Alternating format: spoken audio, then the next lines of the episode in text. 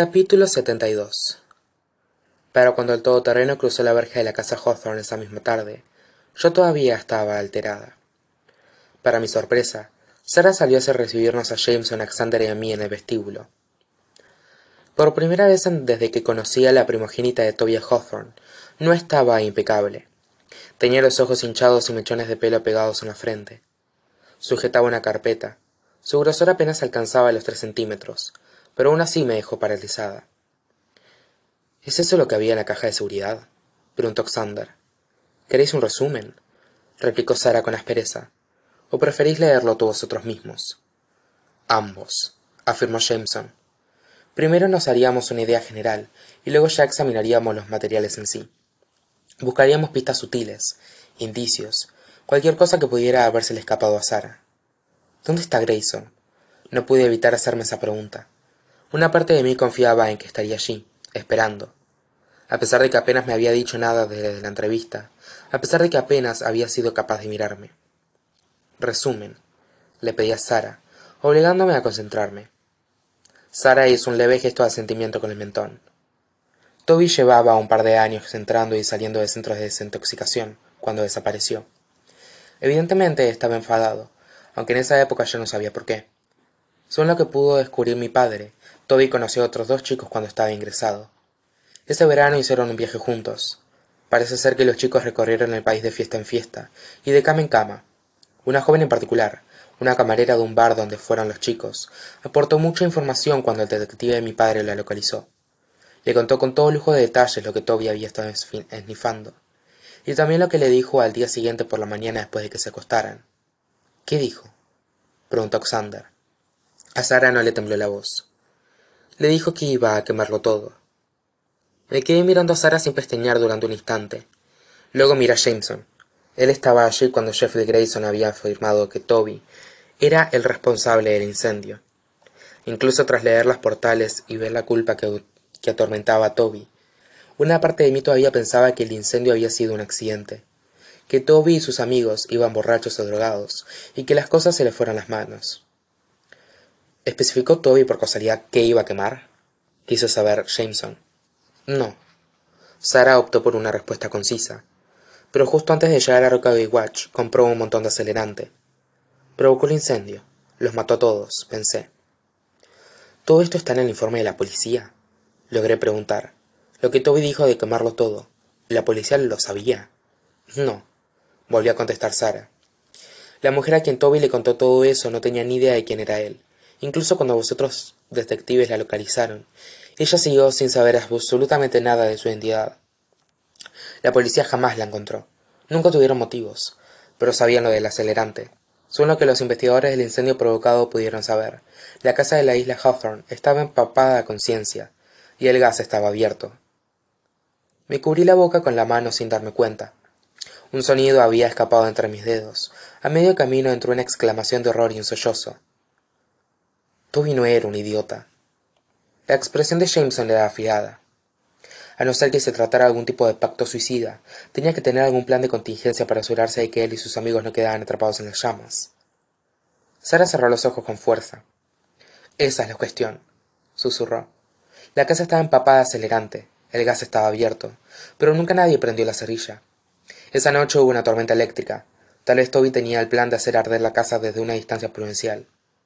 Los otros quizá lo ayudaron, pero a la hora de la verdad nadie prendió el fuego.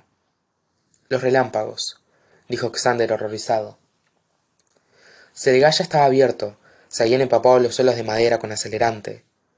Pude imaginármelo. Había explotado la casa. ¿Todavía estaban dentro o quizá el fuego se extendió a toda velocidad por la isla? Durante meses mi padre creyó que Toby había muerto de verdad.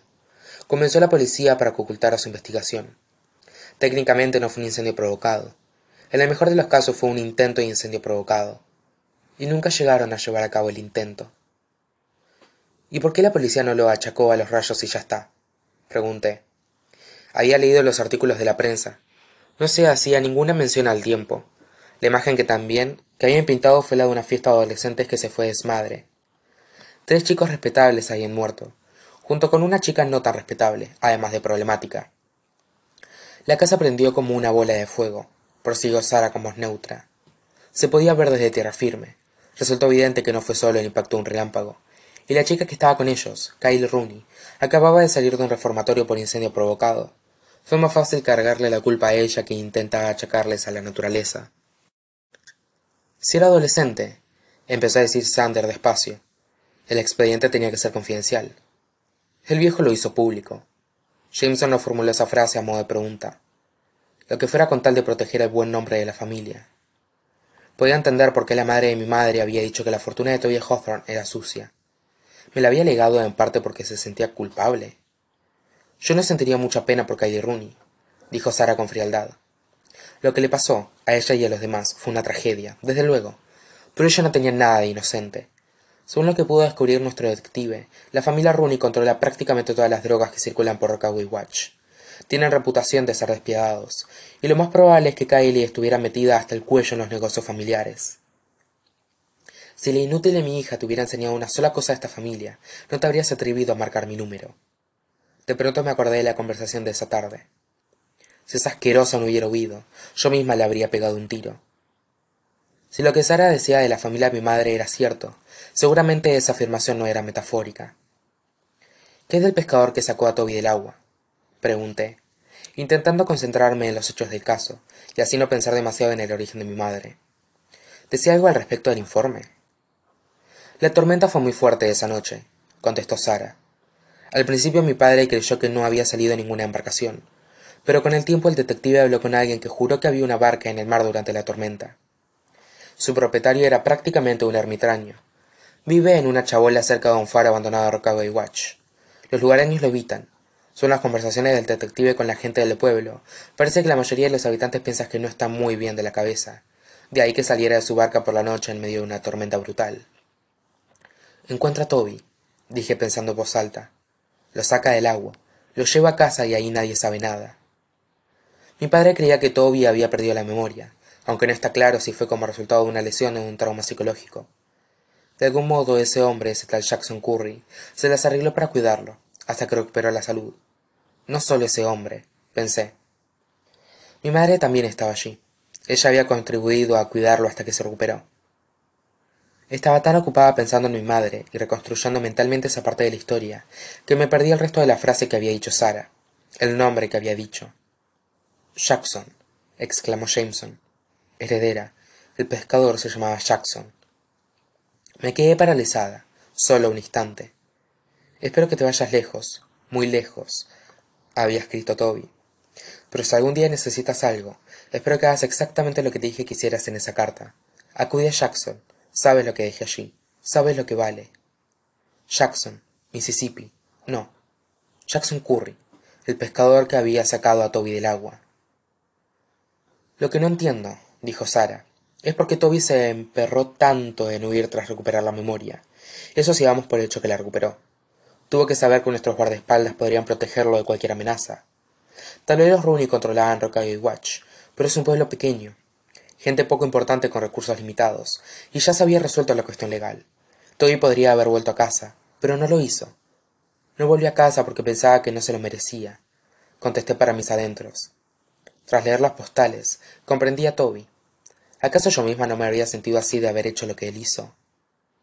Un timbre me arrancó de esos pensamientos. Mi móvil. Bajé la mirada. Grayson me estaba llamando. Me acordé de repente de cuando me besó. Yo le había devuelto el beso. Desde entonces no habíamos logrado siquiera intercambiar una mirada. No habíamos hablado casi. Luego, ¿qué hacía llamándome?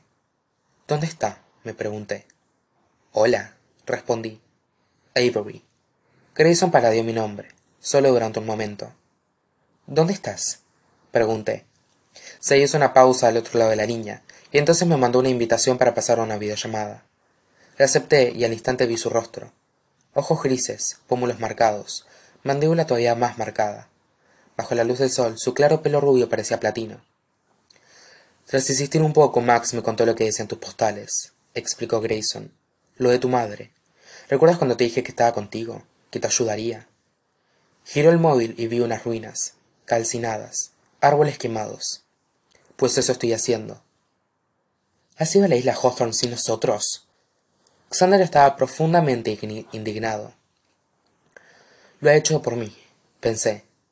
no sabía cómo tenía que sentirme por ello cuando si se hubiera esperado unas horas podríamos haber ido juntos aquello no me parecía un gran gesto por su parte me parecía que era grayson huyendo manteniendo su promesa a tanta distancia de mí como le era posible a la isla hawthorne grayson confirmó la acusación de xander y a rockaway watch.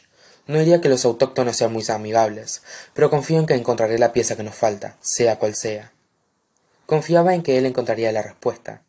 Se había planteado siquiera contar conmigo rockaway watch repitió xander despacio. El nombre del pueblo resonó en mi mente. Rockaway watch la familia de mi madre pensé. De pronto tuve preocupaciones mucho mayores que lo que significaba o no el comportamiento de grayson y lo que eso me hacía sentir o no grayson. Mi voz me sonó alarmada e incluso a mí. No lo entiendes. Mi madre se cambió el nombre y se fue de ese lugar porque su familia es peligrosa. No sé qué saben de toby. No sé si por eso la odiaban tanto. Pero culpaban a los hawthorne de la muerte de su hija. Tienes que irte de ahí. A mi lado owen soltó un improperio. Grayson volvió a enfocarse en el móvil y sus ojos sargentos se filtraron en los, en los míos. Avery acaso te he dado nunca motivos para creer que soy particularmente adverso al peligro grayson hawthorne era lo bastante arrogante para considerarse intocable y lo bastante honrado para cumplir su promesa a toda costa. Tienes que irte de ahí repetí. Sin embargo para cuando me quise dar cuenta jameson estaba asomando la cabeza por encima de mi hombro para gritarle a su hermano. Tienes que buscar a un hombre que se llama jackson curry. Es ermitaño vive cerca del foro abandonado. Habla con él. Veamos qué sabe grayson sonrió y sentí esa sonrisa en cada fibra de mi ser tanto como había sentido su beso. Hecho